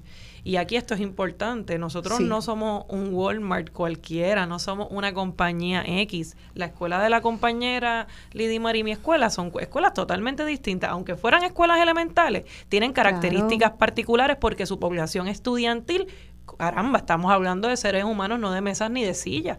Así es que el primer escollo es reducir totalmente la capacidad interna de proceso democrático. Yo como escuela pudiera querer, eh, con, me siento, ¿verdad? Me, siento con mi grupo de compañeros maestros y de estudiantes a través de un consejo escolar y soñamos tener una programación educativa donde tengamos una maestra de teatro, donde tengamos una maestra eh, de tecnología solamente y hacemos nuestra planificación y se la sometemos al departamento y el departamento nos dice que no que por la cantidad de estudiantes que tenemos, estas son las plazas que se pueden asignar únicamente. Y la lucha férrea que tenemos que tener, si nosotros quisiéramos un idioma adicional al inglés, ¿por qué no pudiéramos solicitarle al departamento? Los estudiantes de, de la comunidad que yo atiendo quieren un maestro de baile. ¿Por qué nosotros no pudiéramos pedirle al departamento, incluir en nuestra programación escolar, solicitar esa plaza? El departamento me va a decir que no. Porque ese presupuesto, ustedes no tienen idea de cómo se maneja. No hay transparencia en cuanto a ese no, presupuesto. porque ese presupuesto viene ya predeterminado con unas partidas restrictas, que son casi el 40% del presupuesto, ah, está ya re- re- re- sí, restringido para unos fines. Sí. Y el problema acá, este Rosana, y que la familia ponga oído con esto, es que no tenemos ya la posibilidad de tomar una decisión concreta en la escuela, porque el director tiene poder de veto sobre las decisiones que se tomen en términos colectivos y no solamente el director de la escuela, el gerente regional de esa oficina educativa tiene poder de veto sobre todas las decisiones que tomen las comunidades escolares. Es- y ese es el problema principal. Eso es un problema eh, básico democrático. O sea, es como si nos, como país nosotros hiciéramos una elección, se elige a, ta- a- a- a tales senadores, eh, representantes, y viniera a, eh, una persona y dijera, no, ahora vete, ustedes votaron, pero ya lo ve- vetado y queda anulada la Lo elección. estamos viviendo con la Junta de Control Fiscal. Eh, correcto. Así es que no nos debe, por eso te Tuche, digo. tuche. Exacto. Nos estamos como, ¿será que nos estamos acostumbrando demasiado a una especie de dictadura? O sea que, porque obviamente todas las escuelas y todo un hogar, una familia, un país se tiene que cernir a un presupuesto. Nadie está hablando que, que de que no haya un presupuesto, pero dentro de ese presupuesto hay unos márgenes, que es lo que tú estás diciendo, donde eh, la escuela debería de poder organizarse de acuerdo a sus necesidades y sus deseos como comunidad.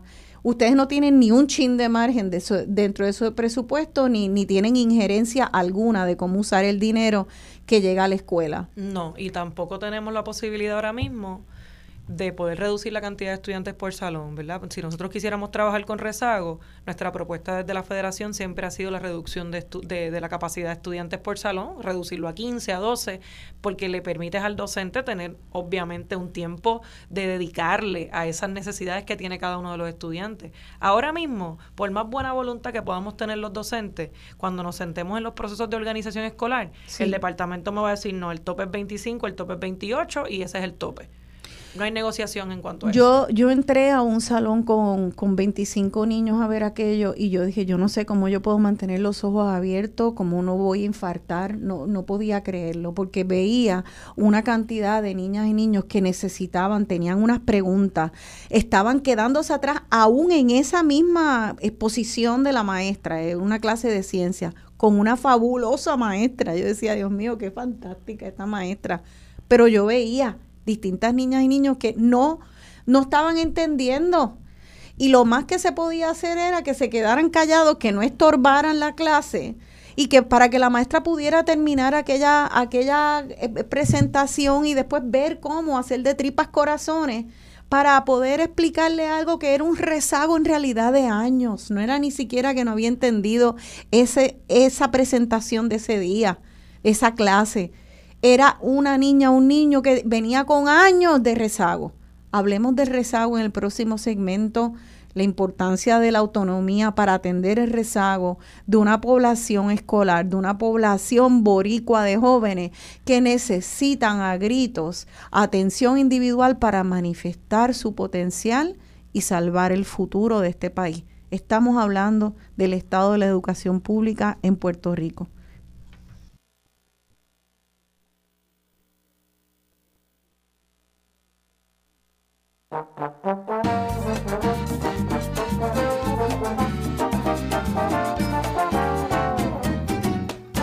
Los tecnócratas quieren vender de mi pueblo todo el patrimonio. No los dejes despierta, boricua, mano dura contra esos.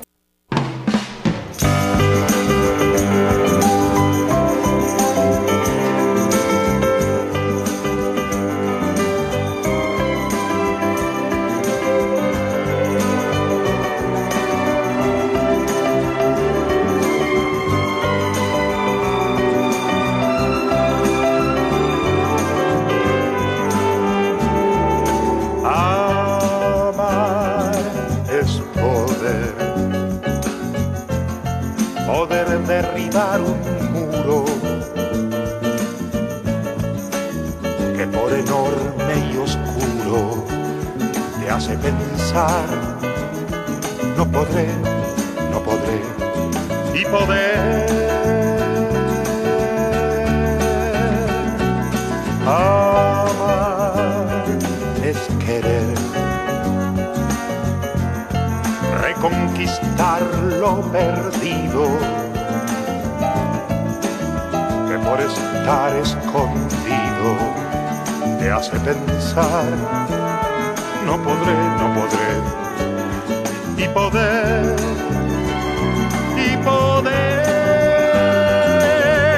amar es saber saber vivir con la gente, ya que por ser diferente te hace pensar, no podré, no podré, poder amar es poder, poder pintar una rosa que ya por ser tan hermosa te hace pensar, no podré, no podré, y poder.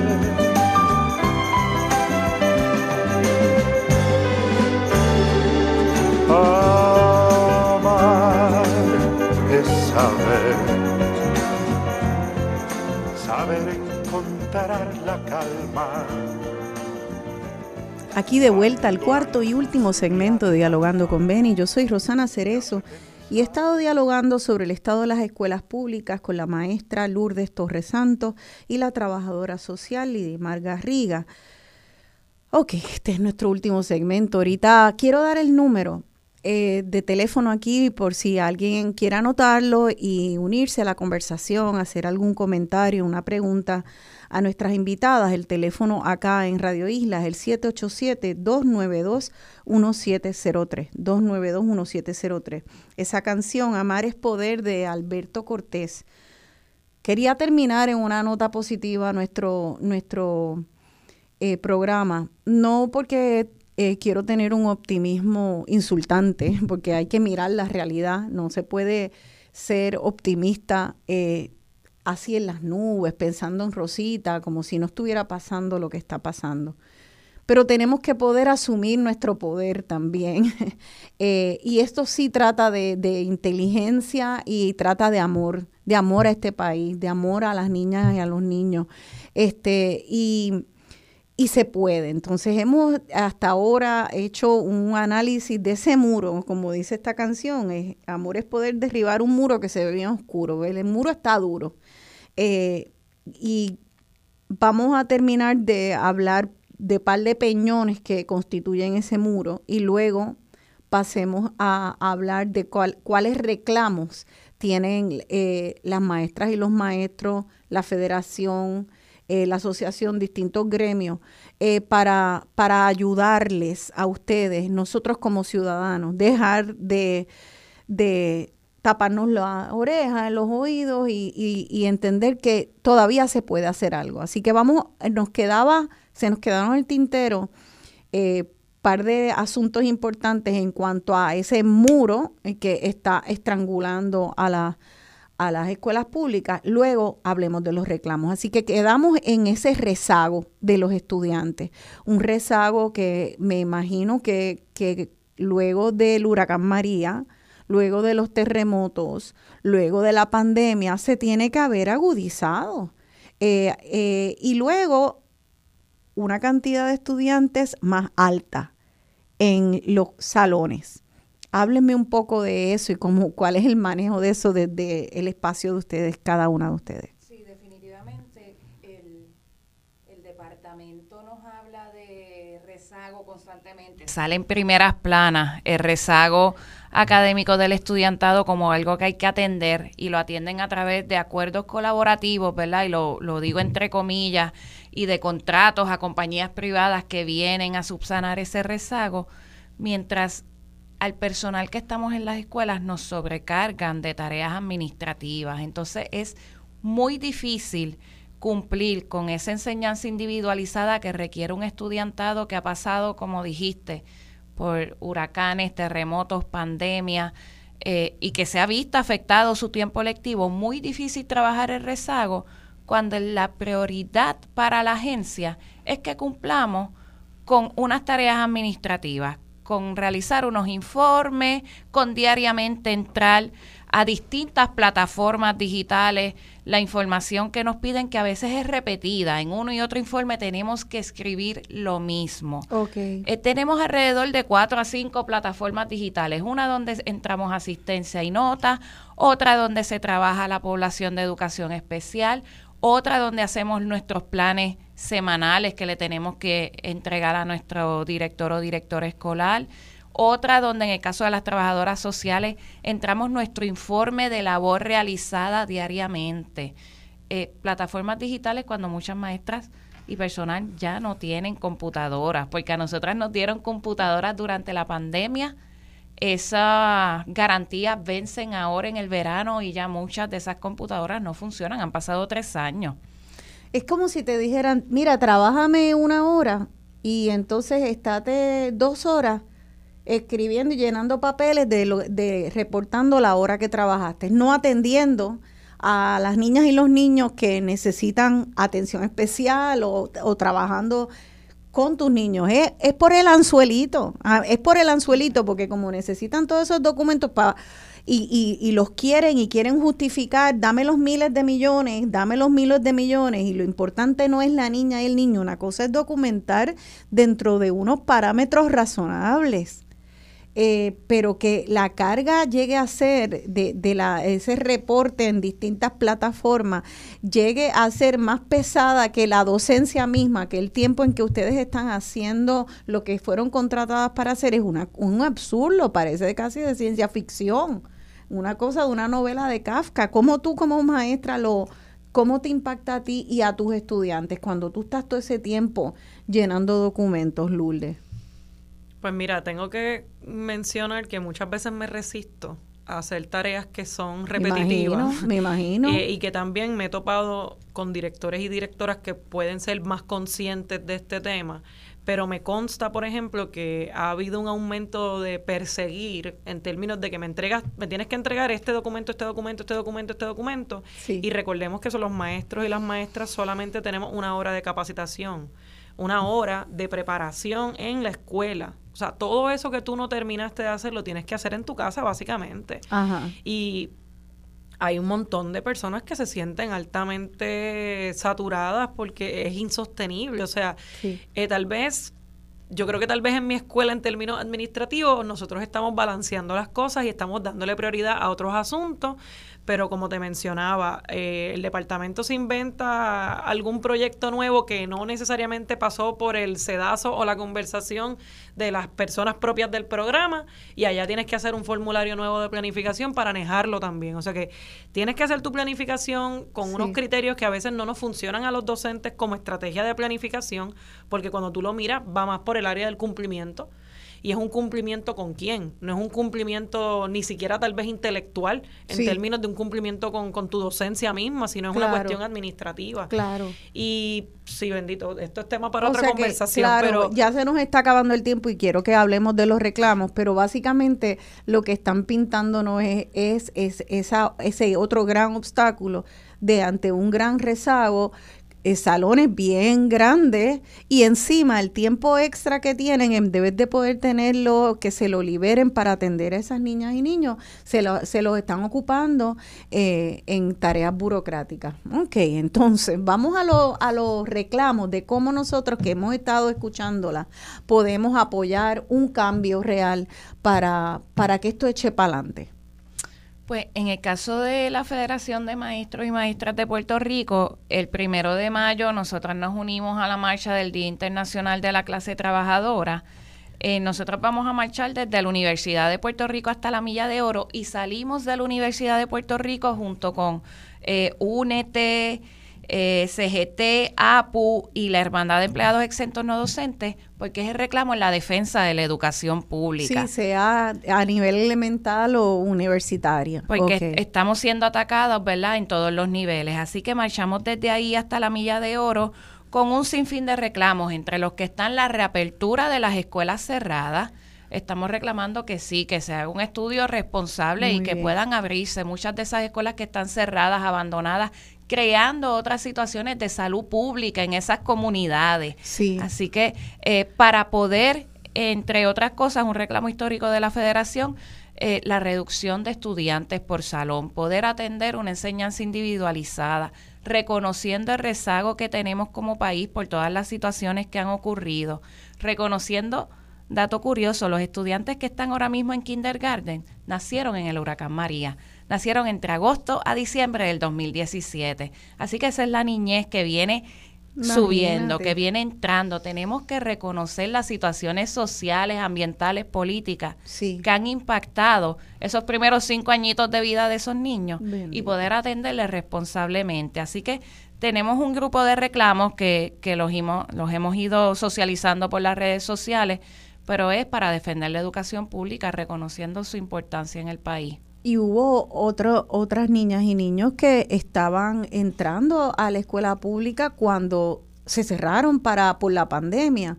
O sea que, que ahora, eh, ¿verdad? Eh, es como eh, el gobierno y el departamento se encuentran ante una situación muy traumática luego de un evento mundial eh, que hay que atender como una emergencia y en vez de atenderlo como una emergencia, lo que está es agravando la emergencia. Eh, yo recuerdo eh, en el 18, cuando yo dejé mi trabajo en las escuelas públicas, estar en una escuela que se iba a fusionar con otra. Y en ese momento, antes de la fusión, había en muchos salones, no en todos, había ya unos que tenían muchos estudiantes y había otros eh, grados que tenían una cantidad ideal de estudiantes. Tenían como 10 a 12 estudiantes y aquello era un placer verlo. O sea, pasar del el salón con 25 y luego ver a la maestra con 12. Eh, la diferencia era un mundo y es obvio es obvio, porque le podía dedicar tanto más tiempo a una disciplina positiva, a atender los rezagos, eh, que yo decía, no puedo creer, porque me dijeron, no, ese de 12 va a ser de 25 el año que viene, y yo, no, ¿cómo va a ser? Había que mantener eso, estaba ideal. Y entonces lo iban a dañar. ¿Y qué están pidiendo en los reclamos ahora eh, las maestras y maestros? Que se abran las escuelas para que vuelva a haber ese, esa proporción ideal. Tenemos una llamada, vamos a atender esa llamada. Buenos días, están dialogando con Beni. Su nombre, por favor. Sí, Ernesto Pérez. Buenas, Ernesto. Gracias por llamar. Cuéntenos eh, Mire, qué piensa de esto.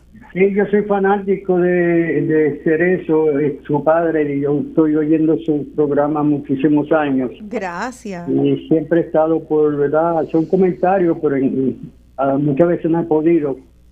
Eh, quería, eh, usted hizo un comentario en, este- en lo que están ustedes eh, hablando ahora, que, me- que yo creo que es uno de los más importantes, porque se pueden, ah, verdad, hablar de muchos problemas que la escuela o el, crimen y, y deserción y todas esas cosas, pero ese, ese, la deserción para mí de los estudiantes de la escuela y los que no van, si hay un porcentaje, si, si saben cuánta gente, muchachos, niñas, dejan la escuela por la razón que usted mencionó, no entienden el, el- tema de, algo nuevo. Yo, yo pasé, yo me crié en los Estados Unidos y yo empecé allá, salí de Puerto Rico a los ocho años, yo empecé sin saber inglés y me crié en los Estados Unidos y para mí fue un problema grandísimo porque yo no sabía hablar inglés. Entonces, como usted dice, uno se calla en, en el salón porque no puede eh, participar, no entiende y Sí. entonces pues uno se, se, se queda atrás. Y cuando uno se atrasa, pues mi, mi pensamiento era para mí, ay, pues yo, yo me voy a salir de la escuela, yo no voy a ir más para la escuela. Sí. Y yo digo que ese es el pensamiento que tienen muchos de los desertores de la escuela, lo principal, que no entienden, se quedan atrás y después deciden no ir a la escuela. Y eso le causa muchos problemas a los padres, a, la ciudad, a la escuela, al crimen, a todo. Y Claro. entonces yo digo que es una cosa muy importante que tienen que bregar. Primero, los desertores, ¿por qué se están saliendo de la escuela los niños? Ahí es que está el problema más grande Sí. para atender la, la, la- la juventud Sí. de nuestro país y de, y, de, y de los Estados Unidos y de todo país. Tienen que empezar con eso. Se está votando mucho dinero Gracias, don en Ernesto. estudiantes, pero breguen en la deserción de los niños de la escuela. ¿Por qué razón se están saliendo de la escuela? Gracias. Gracias. Gracias a usted, don Ernesto, muy, eh, pues muy, muy sabio comentario. Si quieren comentar ustedes, Lourdes y, y Lidimar, por Sí, gra- favor. gracias Ernesto. Yo tenía una profesora universitaria que dialogábamos sobre el tema de la deserción y mencionaba que no es el estudiante el que abandona ¿no? a la escuela, es la escuela quien abandona al estudiante. Sí. Y por ahí vamos hablando ¿no? sobre el reclamo de nuestro sindicato, la Federación de Maestros y Maestras de Puerto Rico, hacer hincapié en la reducción de estudiantes por salón. Sí. Porque con todo ese contexto que nos daba la compañera Lidimar, o sea, los estudiantes de kindergarten que nacen en medio después del huracán María, las destrezas de lectura, imagínate tú, un estudiante coger, tomar las clases en primer grado y en segundo grado de manera virtual, Sí. cuán difícil se puede estar haciendo la presto a la lectura. Y nosotros pudiéramos llevar esto a otro nivel. O sea, nosotros pudiéramos mejorar aún más nuestra calidad de la enseñanza y tener escuelas cada vez más dignas si tenemos condiciones que nos favorezcan. Claro, sí, Así sí, que- sí, yo, eh, una de las cosas que es tan lamentable, y quisiera, perdona Lidiman, que quería que tú también reaccionaras a esto, pero es, yo, yo lo viví, es ver que, como tú dices, Lourdes, era un sistema que le estaba fallando a esa maestra porque le llenaba el salón. Y entonces esa maestra no podía atender esa manita levantada o ese niño llorando o tirando un papel, yo no sé hacer esto, con frustración, no lo podía hacer. Y esa niña o niño sintiéndose bruto. ¿Tú sabes lo que es eso? Eso era para, eh, había que tener el, hay que tener el tiempo para decirle, mamita, papito, el problema no es contigo. El problema es que no tengo tiempo para poder dedicarte para tu educación. ¿Cómo yo hago? ¿Cómo haces para coger a ese niño, esa niña y darle la atención? Tú puedes, tú puedes. Yo necesito, esa maestra y maestros necesitan el tiempo y hay muchas múltiples inteligencias. Tal vez tiene una frustración con algo y es excelente en, en, otra, en otra materia o algo. Hay que explorarlo, pero una vez se te derrota una niña o un niño, tú no sabes el efecto dominó que tenga sobre toda su educación de sentirse bruta o bruto. Entonces necesitamos que las maestras tengan el espacio para atender eso y que esa niña o niña no se sienta desempoderado al punto de que pues yo no puedo yo no puedo. Y ese, ese espacio es el que piden las maestras. Menos estudiantes, más escuelas abiertas para menos estudiantes. Eh, entonces te quería dar el, el, espacio a ti, Lidimar. Eh, ¿Cómo tú has visto esa parte de el impacto individual a cada estudiante? Sí, ciertamente. Yo que trabajo en una escuela elemental, ¿verdad? Que es la, es la base del, del proceso de aprendizaje de de lectura, de comprensión lectora, de escritura. La realidad es que la dinámica que tenemos ahora mismo en la escuela dificulta sobremanera. En la escuela elemental es también donde identificamos la mayoría de la población que tiene problemas específicos de aprendizaje, que tienen que entrar al programa de educación especial, ese proceso de registrarles, lo hacemos mayormente en la escuela elemental. Y lo que hemos identificado son que cada año, en vez de tener más recursos, tenemos menos y no es por la capacidad de las maestras, ¿verdad? Yo vuelvo y repito que las maestras en este país, las maestras de la escuela pública están altamente capacitadas. Es que no tenemos las condiciones para poder atenderle a todos y todas con responsabilidad. Y eso frustra. Y cuando uno está frustrado, uno no quiere hacer nada. Claro. O sea que entre los reclamos, eh, aparte de reducir el, el número de los estudiantes, eh, abriendo con la reapertura de más escuelas, también hay este entonces algún tipo de revocación de la ley 85. ¿Eso es algún uno de los reclamos? Sí, yo, la federación siempre desde la ley, desde que se firmó la ley ha estado procurando su derogación, así que es uno de nuestros reclamos también. Eh, más allá de seguirle poniendo parchos al tema, Sí. Es que podamos tener una conversación profunda sobre el modelo educativo que queremos de país y definitivamente está dentro de los reclamos. Yo quería añadir eh, un elemento importante que tiene que ver con nuestros jubilados, maestros y maestras porque nosotros, ¿verdad? Tuvimos un, un golpe que es muy grande, ¿no? Es la pérdida sobre el retiro. Y dentro del trabajo que seguimos haciendo en defensa de un retiro digno, ahora mismo el capítulo de jubilados y jubiladas de la Federación de Maestros está buscando que haya un ajuste a las pensiones por el costo, ¿verdad? Por la inflación. Las pensiones son muy bajas, la inflación sabemos que el costo de vida está por las nubes. Sí. Y dentro de los reclamos en el primero de mayo está buscar que se generen ¿verdad? Los, los, ajustes que se tengan que hacer para que se le pueda dar a las pensiones de los maestros y a las maestras jubiladas un ajuste eh, por costos relacionados a la inflación, porque imagínate vivir en Puerto Rico imagínate con una pensión de 600, 900 dólares mensuales, eh, 1.600 al mes de pensión, eso es nada uh -huh. para la población que ya dio toda su vida ¿no? de trabajo. Y, y se lo comentamos a la gente que nos escucha porque esto tiene que ser un reclamo nacional todos los reclamos que estamos planteando aquí tienen que convertirse en un reclamo nacional, no solamente del sector magisterial. Claro, entonces, ¿cómo se hace un reclamo nacional? Eh, ¿Cuáles son los mecanismos?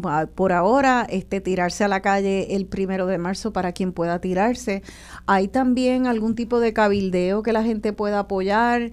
Este, ¿Cómo están manteniendo? ¿Cómo, aparte de tirarse a la calle, eh, hay algo ahora que podamos estar atentos con nuestras antenas este, en cuanto a movimientos? de la de ley 85, de la cuestión del jubilado, cómo los ciudadanos y ciudadanas, porque más allá de decir sí, lo tengo que hacer y qué hago, eh, hay, eh, ¿cómo nos mantenemos al tanto? Yo creo que eh, la recomendación debe ser estar cerquita de las comunidades escolares.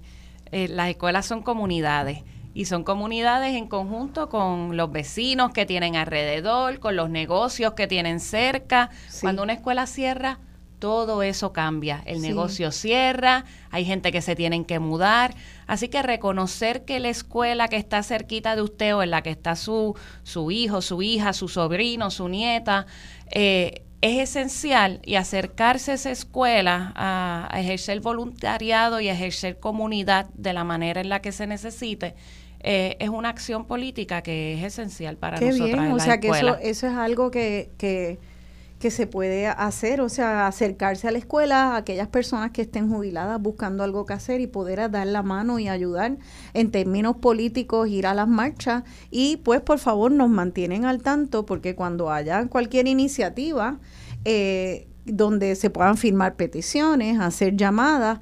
Estos son los espacios para convocar y me gustaría que darle seguimiento a este programa, eh, ver qué va a pasar cuando acabe este semestre, qué otro, qué otras sorpresitas pueda tener el Departamento de Educación para, para las escuelas públicas este y ma- que por favor nos mantengan informadas porque si hay maneras de apoyar más allá de marchar y después volvernos a la casa y que no nos escuchen, porque eso es lo que la gente ya no tenemos ni fe en eso. Pues este nada, nos dejan saber como desde cualquiera de los gremios qué organización se está haciendo para poder apoyar de manera política. Este, vamos a estar atentas, las esperamos acá de vuelta. Es mucho pedirle a las maestras que ya también están hasta la coronilla de trabajo que también nos den las respuestas y las soluciones para, para el país, pero eh, no se puede encontrar esa solución sin las voces de ustedes. Así que les doy las gracias por estar aquí hoy, por ser parte de la solución y ojalá que podamos juntarnos y cuando ustedes convoquen eh, eh, podamos estar allí muchas de Sí. nosotras. Muchas gracias. Mientras más comunidad, definitivamente mayor esperanza. Así es que nos toca seguir haciendo comunidad. Nos vemos en la calle el primero de mayo. Y como decía la compañera Lidimar, en las escuelas. Muchas gracias, Rosana, por el espacio y a Lidimar a por compartir acá conmigo y a María. Olga en la llamada. Y a, a los es. radio escuchan también. Gracias, a ustedes y nos despedimos con esa canción que también es parte de la convocatoria. Esto al final, más allá de política, de, de politiquería, de departamentos, de presupuesto, trata de amor. Amémonos, amemos nuestra niñez y amar es poder. Se despide de ustedes su servidora, Rosana Cerezo.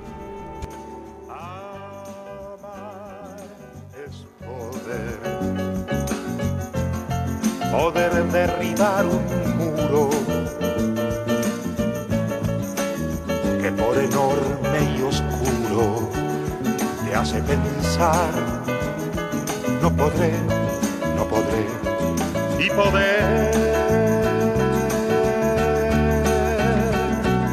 Amar es querer. Reconquistar lo perdido. Que por estar escondido te hace pensar no podré, no podré y poder, y poder amar es saber.